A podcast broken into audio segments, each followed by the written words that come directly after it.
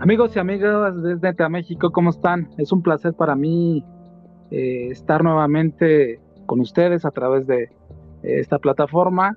Agradezco mucho a toda la gente que, nos hace favor de, enterarse del día a día de la política mexicana.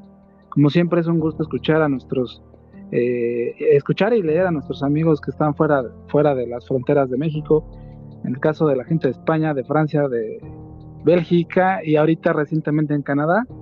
Hoy en el programa Desneta México eh, eh, vamos a tener eh, un invitado muy especial, un invitado de, latinoamericano, un, hermano latinoamericano que al igual que yo trata de llegar a concientizar a las personas sobre la vida política y de la vida actual que nuestros gobiernos de alguna u otra forma pues pretenden eh, empanizar, como se dice acá, pretenden este, eh, con modismos, con, con, tecnicismos, pretenden ocultarnos.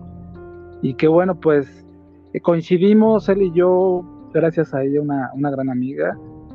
su agenda de él es apretada, la agenda de nosotros no tanto, pero bueno, coincidimos en, en poder participar, en poder cambiar puntos de vista y hoy está con nosotros en el programa nuestro amigo de, del podcast Der Chronist, que es un, es un podcast eh, muy similar a Esneta México y que quiero que le den, le den la bienvenida y quiero que se presente. ¿Cómo estás, amigo? Buena tarde. Mucho gusto y muchas gracias, Jorge. Eh, aquí feliz de estar.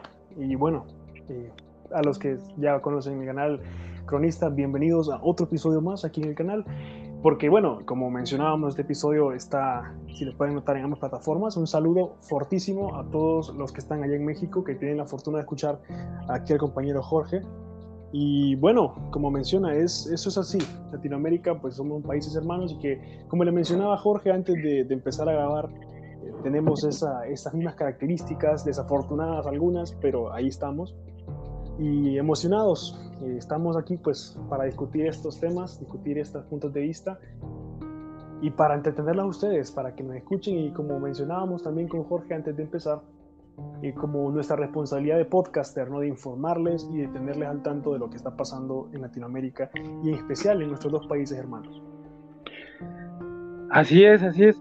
Eh, comentábamos fuera del aire eh, los temas que están ocurriendo ahorita en México. Te decía de la reforma electoral que pretende impulsar el presidente de México, Andrés Manuel López Obrador, en donde te platicaba que pues quieren arbitrariamente eh, comprar al árbitro, quieren este, ellos ser el árbitro, quieren desaparecer nuestro instituto electoral para que ellos sean el árbitro y poner ellos a quien ellos quieran eh, como gobernantes, como gobernadores de cada estado del, país. Eh, para que sepan, allá en Honduras, México tiene 32 estados de la República en donde, bueno, actualmente, actualmente la, mayoría está gobernada por el partido del presidente actual, el presidente López Obrador, tiene un partido que se llama Morena, es un partido que eh, está abreviado, Movimiento de Regeneración Nacional, y bueno, pues ahorita, después de 70 años de, que nos gobernó eh, el PRI, bueno, pues se le da la oportunidad a otro partido que es el PAN, Partido Acción Nacional, y ahorita, bueno, pues eh, la mayoría de los mexicanos decidió un cambio y votó por Morena. Pero resulta ser que en este cambio tan radical de un gobierno eh, centro derecha que teníamos, pasamos a un gobierno totalmente de izquierda. Y bueno, pues eh, es un pecado que estamos pagando los mexicanos porque son personas que llegaron al poder y que lo único que traen en, su estandarte, en su, eh, en su agenda, es la corrupción, que hay mucha corrupción, que los gobiernos del pasado dejaron mucha corrupción, pero llevan cuatro años así, o sea, echándole la culpa a otros gobiernos, a los, a los que los antecedieron, o sea, echándole la culpa al PRI, echándole la culpa al PAN, pero ellos ya llevan cuatro años en el gobierno y el país realmente se está cayendo, yo platicaba, eh, platicábamos fuera del aire, les comentaba que México pues, es un país que, produce petróleo, que, es rico en, el tema del petróleo. Sin embargo, bueno, pues tenemos la gasolina carísima, tenemos eh, ahorita el tema de la inflación, pues está por los cielos en todos lados, pero, pero no hay un programa de acción, no hay una estrategia, no hay una dirección en donde el gobierno diga, bueno, pues vamos a hacer esto para, para, para poder tratar de frenar esto, como en Canadá, como en Dinamarca, como en, como en los países desarrollados, en donde tienen estrategia a efecto de, de que esta inflación que está pegando en todo el mundo, pues no esté de alguna manera golpeando el bolsillo de los mexicanos. No sé si tengan esta similitud allá en Honduras. Pues fíjate que me llama poderosamente la atención lo que mencionas de que el gobierno de, de Andrés Manuel López Obrador, voy a decirle AMLO para, para bebear, ¿Sí? Eh, es lo mismo que está pasando ahorita con el gobierno actual. Para contexto, nuestros amigos mexicanos y amigas mexicanas que están escuchando, ah, imagino que ya saben un poquito de esto, pero igual, contexto. El expresidente de la República, el señorito Juan Orlando Hernández Alvarado, actualmente está detenido en Estados Unidos por narcotráfico. El problema con este señor fue, y más que todo, eh, bueno, le mencionaba también a Jorge, ¿no? una falta de institucionalidad en el país, una impunidad perenne para los que estaban allegados a él, eh, básicamente una especie de narcodictadura, el sueño de Pablo Escobar en su tiempo. Sí.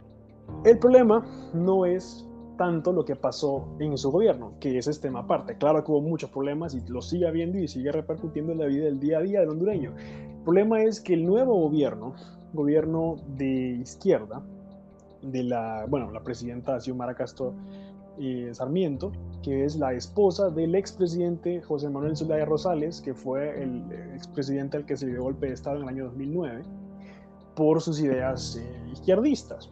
Bueno, eh, este gobierno llega al poder en 2022, a inicios de este año, y bueno, realmente al día de hoy podemos ver que siguen diciendo, no, esto es culpa de la dictadura, esto es culpa de, Juan Orlando, esto es culpa de los cachurecos. Los cachurecos aquí en Honduras son ah, una forma despectiva de decirle al partido del cual era el presidente, el presidente este, ¿no? el Partido Nacional.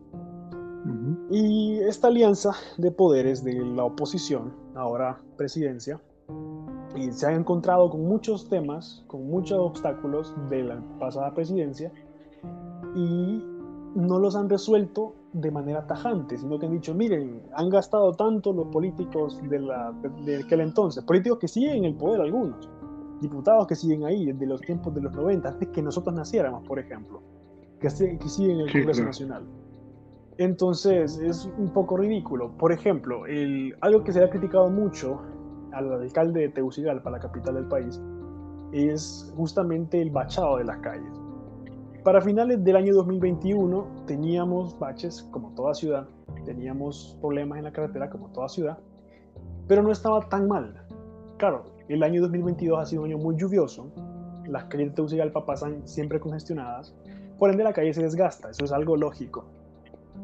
El problema es, para el mes de junio, julio, la cantidad de baches en las calles era increíble. Y no solamente en Tegucigalpa, hablo, hablo de, de, las calles del país, por ejemplo, carreteras importantes como la CA5, que conecta el país, la carretera, el Canal Seco, como le llaman, ¿no? que va por desde el sur del país, el puerto de Necán, hasta el norte, los puertos de la costa norte y así, ¿no? Bueno, no había una estabilidad, básicamente, en, en estas calles. Y el alcalde lo que fue a decir, en el caso de Tegucigalpa, fue, eso es culpa del gobierno pasado, miren cómo dejaron las calles, a mí también me molesta que las calles estén así. Seis meses estaba en el poder y a él también le molestaban las calles, pero no hacía absolutamente nada para poder bachar esas calles. De hecho, vergüenza le debería dar porque había gente que salía, hacía mezcla, cemento, y, ellos tapaban los baches. Y había gente que incluso iba y con, con aerosoles, pinturas en aerosol, hacían, eh, remarcaban dónde estaban los baches, o sea, cosas así eh, no se han derogado un montón de las leyes que se prometieron que se iban a derogar. Y de hecho, a los que son seguidores del canal, yo tengo un episodio reciente en el cual, un poco molesto, estaba criticando el discurso de la presidenta ante Naciones Unidas. Y antes de que antes de que piensen en México que, que, que, soy un poco extremista en contra de ella, no, no. De hecho, yo le tiré eh, como decimos aquí en Honduras, le tiré eh, plastra, le tiré caca al presidente anterior, le tiro al de ahora, porque la cuestión no es parcializarse, sino juzgar las cosas como son. Claro. Y las cosas como son en Honduras son una pantomima, son un teatro. Y, por ejemplo, cuando el presidente anterior había impunidad eh, total, aquí hay cortinas de humo.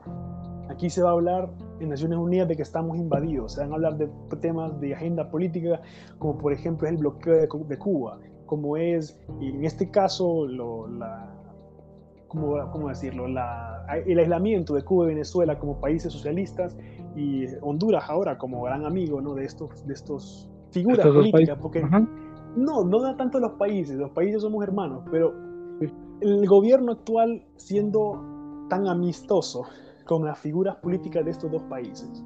A eso ah, me quiero referir. Porque nosotros tenemos, siempre hemos tenido cooperación con Cuba, por ejemplo. La medicina cubana y Honduras siempre ha estado de la mano. Sin embargo, por compromiso político, ahora sí le hacemos caso y priorizamos eh, denunciar, por ejemplo, el bloqueo a Cuba, habiendo una crisis internacional por falta de alimentos, por una guerra en Ucrania, al otro lado del mundo, entre muchas otras cosas que pues internacionalmente tienen un impacto mucho mayor que el bloqueo de Cuba, sin demeritar la situación de, de Cuba como tal. Entonces, esta presidenta va a despotricar ante Naciones Unidas sobre temas obsoletos, sobre temas irrelevantes en el ámbito hondureño y en el ámbito internacional. Entonces, ¿qué demuestra esto? Una falta de interés por el pueblo, por realmente el beneficio del pueblo, sin más entender, sino que simplemente son compromisos políticos. Y espero de corazón que de aquí al final de su gobierno no hayan tantas eh, despotricaciones, por así decirlo, una mala palabra, la verdad iba a decir, pero iba a decir, eh, sí, tantas destrucciones a la Constitución. Y dejo de hablar ahorita para darte aquí el espacio, porque se me olvidaba mencionar una cosita. Pero por favor, adelante. Eh, fíjate que, hay muchas coincidencias del gobierno que estás mencionando allá en tu país con las con, acá con la política de México y te iba a comentar un tema, o sea, por lo menos allá esta señora se presenta ante Naciones Unidas y va y, por acuerdos políticos, pero te voy a decir una cosa, acá nuestro presidente ni a eso va. No le gusta salir del país, no le gusta ir ante los foros económicos mundiales, no le gusta asistir fuera de México a ningún evento. Siempre manda a un segundo, que es el canciller, pero el canciller pues obviamente no puede hacer los acuerdos que puede hacer un presidente. El presidente de México está ensimismado, está piensa que es un es un es un patriarca, es un rey que llegó a la silla y de ahí no lo mueve nadie. O sea, eh, hay una coincidencia muy muy particular que estoy identificando ahorita con nuestra plática, que estos gobiernos eh, eh, con la máscara con el disfraz de la izquierda, del pueblo, de lo social, este, se disfraza y bueno, pues no hacen nada por el país, no hacen nada por, por su pueblo, por su gente. Sí, populistas. Bueno, de hecho, una cosa que te mencionaba vos también y, te la, y se la menciono ahora al pueblo mexicano y con el permiso de mis compatriotas hondureños. Pero Honduras es un país en el cual pasan cosas, el pueblo se indigna, entre comillas, pasan 3, 4 meses y las cosas quedan en el pasado. Somos un pueblo conformista, desafortunadamente, y eso es uno de los puntos que tiene que cambiar. Un pueblo que no esté interesado en su propio bienestar, en la administración de sí mismo. El pueblo, según el modelo democrático, es el soberano del Estado. Sí. ¿Por qué no nos interesamos entonces? Un ejemplo. En la presidencia pasada del, del Orlando Hernández, se hizo el cambio del Código Penal aquí en Honduras. Y bueno, saben la, lo importante que es eso realmente. Entre las leyes que, estaban, que están en ese Código Penal vigente, de hecho, había una que beneficiaba en extremo a la clase, entre comillas, política del país. Y no me refiero en el sentido de que, por ejemplo, les daba más tiempo electoral, más tiempo de, gobernanza, no, no por ejemplo, si a una figura pública se le encuentra el dinero o se le prueba que ha sido corrupto, ha aceptado sobornos, ha, robado o ha enviado fondos de una institución a su cuenta privada, esa persona puede salir, dependiendo de la cantidad, puede salir libre si devuelve la cantidad y se disculpa. O sea, así de ridículo, así de ridículo están las cosas. Mientras, mientras se da prioridad a ese tipo de cosas, hay leyes que ahora, por ejemplo, se castiga menos lo que es la violación, se castiga menos lo que es eh, crímenes del día a día, que desafortunadamente en cualquier sociedad existen, a la cual Honduras no es ajena en lo absoluto. Honduras fue uno de los países más, bueno, es uno de los países más peligrosos, no en guerra, para poder vivir. San Pedro Sula, la segunda ciudad más importante del país, fue la ciudad más peligrosa no en guerra, en el mundo, en la, en la década del 2010-2020. Afortunadamente ya, ya no lo es, pero no es porque nos hayamos mejorado, es porque otras ciudades están peor, desafortunadamente. Pues pero... la ciudad de Tamaulipas en México creo que es la segunda, después de Afganistán. Imagínate. Sí. Y cuando ese código penal, la gente cuando lo leyó, y cuando dijo, wow, ¿cómo es posible que esto se le dé prioridad? ¿No? Y salió a la calle, salió a protestar. Pero el problema es que el código ya estaba aprobado. El código estaba justamente en el periodo conocido como vacatio legis. Me imagino que tú conoces qué es. Eh, gracias a los que nos están escuchando, es el periodo en el cual una ley entra en vigor. Es decir, se utiliza todavía el código penal previo, mientras los letrados, los jueces, pues se familiarizan con este nuevo código y lo aplican. Pero el código estaba aprobado. ¿Por qué no salimos a protestar cuando estaban haciéndolo? ¿Por qué no salimos a protestar, por ejemplo, cuando tú mencionas que quieren cambiar en México, esta, eh, querían tomar poder del Tribunal Superior Electoral? Sí. Bueno, aquí eso pasó de manera indirecta. de manera indirecta, pero eso pasó. Exacto. en el 2013 pasó eso. En las elecciones del, primer periodo del, expresidente Juan Manuel Hernández, pasó justamente eso. Hoy día el tribunal, eh, bueno, el Consejo Nacional Electoral, porque le cambiaron el nombre ahora, eh, está regido por diferentes partidos, cosa que también me parece mala idea, pero bueno, ahí ya, opinión mía.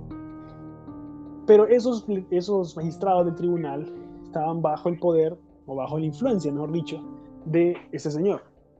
Lo que permitió que la Corte Suprema de Justicia, un poder supuestamente independiente del Poder Ejecutivo, sacase una apelación de inconstitucionalidad a un artículo pétreo de la Constitución o sea, están diciendo que un artículo inamovible de la Constitución no es constitucional, cosa un poco ridícula, para que el presidente pudiera reelegirse en 2017. Cosa no, que hombre. Cosa que hizo, la gente salió a protestar, se, hubo saqueos, hubo destrucción en el país, una inestabilidad política increíble, pero ahí está. Y el tipo terminó su mandato. Hasta este año lo sacaron. Y lo sacaron porque la, y lo sacaron porque la Corte Sur del Estado de Nueva York tenía una orden de arresto contra él por narcotráfico. Por eso lo sacaron. Entonces, es increíble. Es increíble que, en mi caso personal, ser una sociedad tan, tan ignorante de lo que le está pasando y que seamos tan reacios a entender que las situaciones no están dentro de un partido político, sino dentro del el representante. Por ejemplo, y esto lo he mencionado en otros episodios que tengo en el canal, el partido político busca los beneficios del partido político. Si realmente queremos un representante de la población, veamos lo que están diciendo. Lo que le mencionaba, y perdone que hable tanto, me emociona. No, no pues, por favor, estamos este, muy a gusto de estarte escuchando. Es increíble cómo, por ejemplo, las campañas políticas del 2022, las elecciones generales del 2022, perdón, las elecciones fueron el año pasado en noviembre, este año fue la toma de posesión el año pasado, en noviembre, las campañas políticas eran fuera jo. Eso era todo. No más Juan Orlando, no más cachurecos. No había programa de gobierno. Y los que tiraban un programa de gobierno era un programa de gobierno mediocre. Por decir poco. Y la gente se conformaba con eso, porque la gente es revoltosa. Le gusta salir y decir, estoy luchando por algo, pero no saben por qué están luchando. Claro. Cuando, por ejemplo, en el Congreso Nacional, hoy día, quieren poner una ley perdón, quieren eh, aprobar un bono para que a los diputados se les dé un bono de 10.000 empiras. 10.000 empiras, eh, le quedo mal con la conversión a pesos mexicanos. El empira está a 24.80 de empiras, un dólar, entonces ahí pueden hacer la, la, la conversión. Pero es un montón de dinero, o sea, imagínense 100.000 empiras por diputado, o sea, no tiene sentido. ¿Cómo el diputado puede tener esa cantidad de bono cuando el 70% de la población, según cifras del Banco Mundial, está en pobreza y el 40% en pobreza extrema, que viven con menos de un dólar al día. Wow. 40% de la población, es casi la mitad. Sí. Entonces no nos podemos permitir ese tipo de cosas. Es ilógico. Sin embargo, vimos en un gobierno el que le importa más ese bono, y hablo del gobierno actual, no del gobierno anterior, y Sí. felicitar y mandar fuerza a Cristina Fernández de Kirchner, cosa que hicieron en un comunicado oficial hace dos días, por la situación que está viviendo ella allá en Argentina, que la capturaron, que la condenaron a la cárcel. Sí, claro. Eso es, es risorio, es ridículo, es ridículo. Es, es totalmente ridículo, totalmente. Y es y eso, eso mismo que estás comentando, haz de cuenta que estás contando la historia, eh, estás contando la historia de lo que podría pasar en México si con este personaje que ya te mencioné, que se llama AMLO, eh, pasa su reforma electoral o sus reformas secundarias, quitándole presupuesto al Instituto Nacional Electoral, es precisamente lo que va a pasar. Bueno, se va a reelegir, va a reelegir a, a, a, los quien él ponga, pero va a pasar lo que, lo que pasó en Honduras, lo que ya nos contaste. Es lo que va a pasar, o sea, no hay para dónde más hacer. Es precisamente lo que va a pasar y es precisamente lo que los mexicanos con la marcha de hace 15 días en el, en el Zócalo de la ciudad, en el Ángel de Independencia, tratamos de decir, nos manifestamos cerca, cerca de 250 mil a 300 mil personas. Por ahí hay otras cifras que dicen que fue medio millón de personas, 500 mil personas, que se manifestó, que nos manifestamos, porque el presidente de la República no toque las instancias electorales a efecto de poder eh, beneficiar a su partido y a su movimiento. Entonces estamos viendo eh, similitudes en los temas populistas, socialistas, que se ponen este disfraz como, como lo, lo manejamos, como, lo, como es de alguna manera más entendible, este disfraz, esta máscara, para poder de alguna manera eh, pues saquear al pueblo. ¿Cómo? Pues con estos bonos que estás mencionando. Aquí en México, por ejemplo, los, los diputados eh, se dan bonos de 300 mil, 400 mil, 500 mil pesos. Ahorita este bono de diciembre que viene eh, es un bono, este, inclusive hasta de un millón de pesos, ¿no? Pero pues, eso es lo que eso es lo que se informa oficialmente. Pero el presidente de la República con esto de la reforma electoral eh, en México está comprando o quiere comprar a diputados de otros partidos políticos, obviamente pues con dinero, con, con pacas de dinero, con maletas de dinero, para que su reforma electoral pase. Fíjate cómo se las gastan acá. Ok, tengo de los 500 diputados que son en México, tengo 240, ok. Necesitamos las, las, las tres terceras partes de, del Congreso para poder... ¿Qué hacemos entonces con el, con el dinero del Estado, con el dinero del poder? Empezar a comprar a diputados de partidos chicos. En México, déjame comentarte que son alrededor de entre 7 y 10 partidos políticos, porque hay, inclu hay inclusive diputados independientes. Entonces, estos que son de partidos chiquitos, que que no representan gran parte de la población, pues son, son partidos pues más susceptibles de corrupción. Entonces. ¿qué hace? Pues llega AMLO y a través de su secretario de, de gobernación, que, que, a nivel internacional sería el vicepresidente, pues llega y empieza con, con maletas de dinero, con viajes a, a, al extranjero, pues a, a seducir a los demás diputados y así poder pasar la reforma.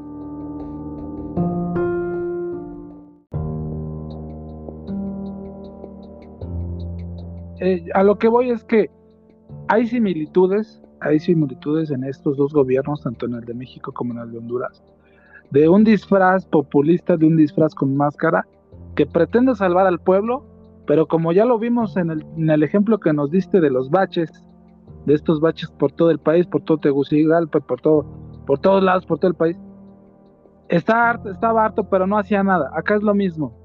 Tenemos baches electorales, tenemos baches en seguridad, tenemos baches en economía, tenemos baches por todos lados. Y sí, el gobierno actual de Morena, el actual gobierno de López Obrador, de AMLO, eh, pues sigue echándole la culpa a los que estuvieron antes que él y él no hace nada. Entonces son dos eh, administraciones de gobierno de países muy importantes a nivel Latinoamérica que tienen eh, esto en común. No hacen nada por la población. Ese es el, ese es el resultado de estos gobiernos populistas. Eh, no sé si coincidas conmigo. No, definitivamente. Definitiva y totalmente. Es, esto es desafortunado, pero es así. Y es lo que pasa cuando un pueblo confía y confía en un populista. Porque independientemente si el populista es de izquierdas, de derechas, el populista ve por sus intereses y ve por engañar al pueblo con populismo, con demagogia, y llega después a hacer lo que le, le place en el gobierno. Lo mismo aquí a primera, en primera carne lo hemos vivido. De hecho, bueno, si nos ponemos técnicos y me pongo filosófico, y toda la vida Honduras ha vivido el populismo, pero lo hemos vivido en las últimas dos décadas de, historia más que en el resto de, nuestra historia como hondureños. Desde, bueno, desde el 1982 que tenemos, como por así decirlo, la constitución actual, que es nuestro inicio de la democracia, porque antes teníamos dictaduras militares y juntas militares, todo eso. Desde ese entonces, 1982, no hay un tan solo referéndum, un tan solo eh, mecanismo de consulta al pueblo, nada, nada. Entonces uno dice, ¿cómo es posible que sea un gobierno democrático? Se tomen cosas, cuestiones tan importantes como por ejemplo la política internacional, como por ejemplo, y, y bueno, de política internacional ni me meto a hablar mucho porque no terminamos hoy. Pero, por ejemplo, por ejemplo, en el tiempo de Orlando se firmó un tratado con el gobierno de Donald Trump eh, llamado Tercer País Seguro. Esto era para recibir migrantes que venían del sur de América. Honduras, ¿cómo iba a recibir migrantes? Si Honduras era uno de los tres países centroamericanos que estaba enviando migrantes en caravanas migratorias hacia Estados Unidos. Y no defiendo lo que las caravanas fueron a hacer en el paso de Guatemala, México y Estados Unidos, porque también hay muchas cagadas, porque, perdón la palabra, pero eso es así, que esa gente fue a hacer. Pero eh, la situación no es respecto al migrante como tal, a la actitud que tenga el migrante, sino cómo Honduras va a recibir migrantes si Honduras no puede sostener ni a los que tiene adentro. Claro, por supuesto. ¿Cómo Honduras va a poder hacer un cambio de código penal si no se le consulta al pueblo si quiere hacerlo? Cosas como, vaya, el, la mismísima reelección que se propuso, hagamos, a OEA misma dijo que, se, que volvieran a hacerse las elecciones de 2017, no hicimos caso. ¿Por qué no consultar a la población si se quiere hacer una reelección, eh, o sea, si se quiere aprobar la reelección como oficial en la Constitución? Pues a fin de cuentas es el soberano. ¿Por qué? Porque no convenía. Entonces, entre muchas cosas ridículas, que, bueno, para que se rían un ratito, en Honduras por un tiempo hubo una, una, solicitud por parte de las autoridades a las personas que tenían loros, aves, en sus casas, que la fueran a matricular, que la fueran a registrar. ¿Y eso como para qué? Buena pregunta, muy buena pregunta. Pero mientras hacían eso, en el Congreso Nacional estaban aprobando una ley que prohibía la incautación de propiedades a los eh, acusados por narcotráfico y corrupción. ¿Qué? ¿Cómo crees? Una cortina de humo increíble. Indirectamente, eso fue lo que hicieron. Entonces, esa es la calidad de cosas que hay aquí en Honduras. Y como hondureño, desafortunadamente, tengo que denunciarlas. Claro, por supuesto. Soy mi compatriota, o sea, porque yo quiero mucho mi país, pero hay que reconocer los errores que tenemos como pueblo para poder rectificarlos e instar, en lo personal, yo, insto al pueblo mexicano a que no se deje caer en esas cosas, porque el pueblo mexicano es muchísimo más grande que el hondureño. Y algo que le mencionaba Jorge antes de empezar, ustedes tienen una identidad nacional muchísimo más fuerte que otros países en Latinoamérica. Aprovechenla y sigan luchando por esas cosas que son buenas para ustedes como pueblo. Y a mis oyentes en Honduras, lo mismo que les digo siempre, hay que estar atentos, hay que analizar siempre todo lo que está pasando, porque este gobierno actual de la presidenta Xiomara faltan muchas más cagadas y hay que estar ahí pendientes para saber cuándo hay que actuar. Muy bien dicho, Cronis, muy bien dicho, amigo. Fíjate que este, ahorita que estás mencionando esto se nos pone la piel chinita, porque efectivamente, como dijiste, somos hermanos, los países somos hermanos, y este, y siempre que hemos tenido la oportunidad de apoyar, de apoyarnos este entre latinoamericanos, entre hermanos, lo hemos podido hacer. Aquí, eh, afortunadamente, o desafortunadamente, dependiendo la lente con lo que se mire, eh, es paso de muchos migrantes y vienen muchos, vienen muchos hermanos hondureños, pasan por aquí, por, por aquí, por este, por nuestro país, eh, los vemos, los ayudamos eh, entre ciudadanos, la verdad es que nos echamos mucho la mano. Tenemos inclusive una casa del migrante en donde llegan, les atendemos, se les da de comer y bueno, pues casi casi se les persina, se les da su bendición y que Dios los acompañe, ¿no? Hasta, hasta la frontera, porque pues como en Honduras y al igual que en México, pues tú sabes que hay mucha inseguridad, hay mucho también, hay mucho pasado de, de listo, hay mucho mm, narcotraficante, hay mucho trata de blancas, en fin, hay mucha inseguridad, pero la gran mayoría del pueblo de México, y me atrevo a hablar por, esa gran mayoría buena, esa gran mayoría noble, que, es de hermandad con, nuestros eh, eh, compatriotas, y no tan solo con nuestros compatriotas, sino con la gente que viene de fuera, la de verdad nos une, ¿eh? este, hemos estado apoyando, hemos estado difundiendo, pero también queremos mandar este mensaje y qué bueno que tenemos la, dicho la oportunidad hoy a través de la tecnología de que nos escuchen en, otros lados. Y quiero comentarle a nuestros hermanos hondureños que en México tienen una casa, que en México tienen un respaldo, que en México la gran mayoría de los mexicanos somos muy, hospitalarios y, y tenemos también ideas que así como contigo ahorita podemos intercambiar. Yo, por ejemplo, le sugeriría al pueblo hondureño que me escucha y, y aquellos que puedan ser portavoces de este mensaje en Honduras, que se manifiesten, que alcen la voz, que pidan cuentas a sus gobernantes, que así como lo estamos haciendo en México, que se reúnan, que empiecen a hacer comités vecinales, vecinales para reunirse y, evaluar a los gobiernos desde lo local, ¿eh? no sé cómo se maneja allá, pero aquí de México, desde lo local, desde el municipio, desde lo municipal, desde la colonia, desde el estado, no sé cuántos estados sean, este, pero también desde el estado. 18 departamentos. 18 departamentos, ok, por estado, por, por municipio y por supuesto por país, que se manifiesten, que alcen la voz, que hagan a un lado las telenovelas, que hagan a un lado el fútbol, ahorita que está el mundial, es cuando aquí en México nos quieren meter el tema de la reforma electoral. Eh, afortunadamente estamos muy, muy pendientes de eso, estamos este, muy organizados para, para manifestarnos, pero es la única vía y es la única solución que tenemos como pueblo para poder meterles un poco de miedo o por meterles miedo a los gobernantes que intenten pasarse de la raya.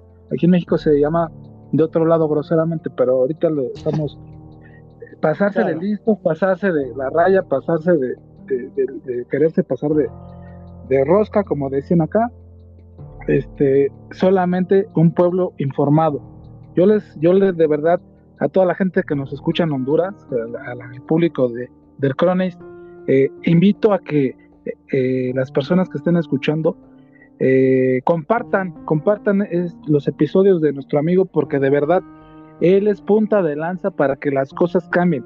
Desde atrás de un micrófono, para organizarnos, para de alguna manera mm, quitarle las vendas de los ojos a nuestros compatriotas, desde ahí se lucha, créeme, desde el Cronis, créeme que desde ahí se lucha. Eh, poco a poco la gente pues va abriendo los ojos, va viendo que no todo es fútbol, que no todo es comedia, que no todo es cine, eh, que hay que dedicarle también un, tiempo, ¿sabes qué, mi querido amigo? Hay que dedicarle un tiempo al país. Sí, ya me sonrojaste, pero sí, es, es, lo más importante, es como tú mencionas, desde lo más bajo hasta lo más alto, hay que evaluarlo. Y como hondureño mencionas algo excelente, hay que estar informados, hay que estar atentos. me encantaría tratar este tema un poco más a fondo contigo en la segunda parte, porque, spoiler, habrá segunda parte. Y em, porque sí, es, hay muchas cosas que discutir de eso en específico, de la información y de la guerra contra la desinformación en nuestros países, en Latinoamérica como tal. Y, es, es realmente importante saber de dónde conseguimos la información. Y no, y no digo que, por ejemplo, yo sea el dueño de la verdad, porque nada que ver, sino saber analizar, porque nos bombardean todos los días en Facebook, en Instagram, en las redes sociales, en la televisión, en la radio, con información. Y así terminamos con partidos políticos extremistas, con partidos inútiles, con gente extremista y desafortunadamente con gente con un pensamiento inútil para el desarrollo de la sociedad para terminar, para cerrar esta primera parte, porque yo sé que... Eh, eh, fíjate que, eh, amigos este, del público, créanme que platicábamos, Vercrones, un servidor, que este, íbamos por 15, 20 minutos y vean, ahorita ya van un poquito más.